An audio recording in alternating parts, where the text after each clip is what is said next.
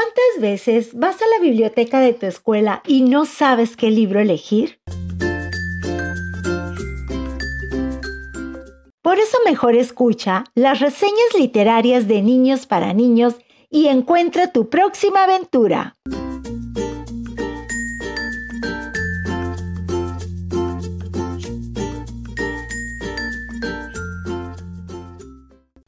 Hola, soy Natalia Arballo Carrasco.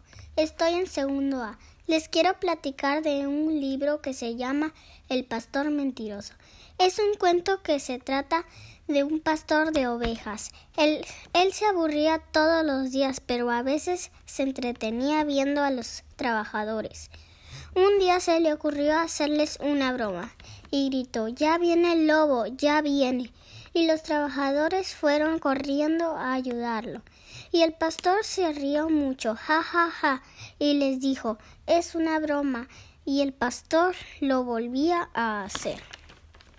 Pero un día en verdad apareció el lobo y les gritó, ahí viene el lobo, esta vez es en serio. Pero los trabajadores estaban hartos de sus mentiras, y el lobo atacó a unas ovejas.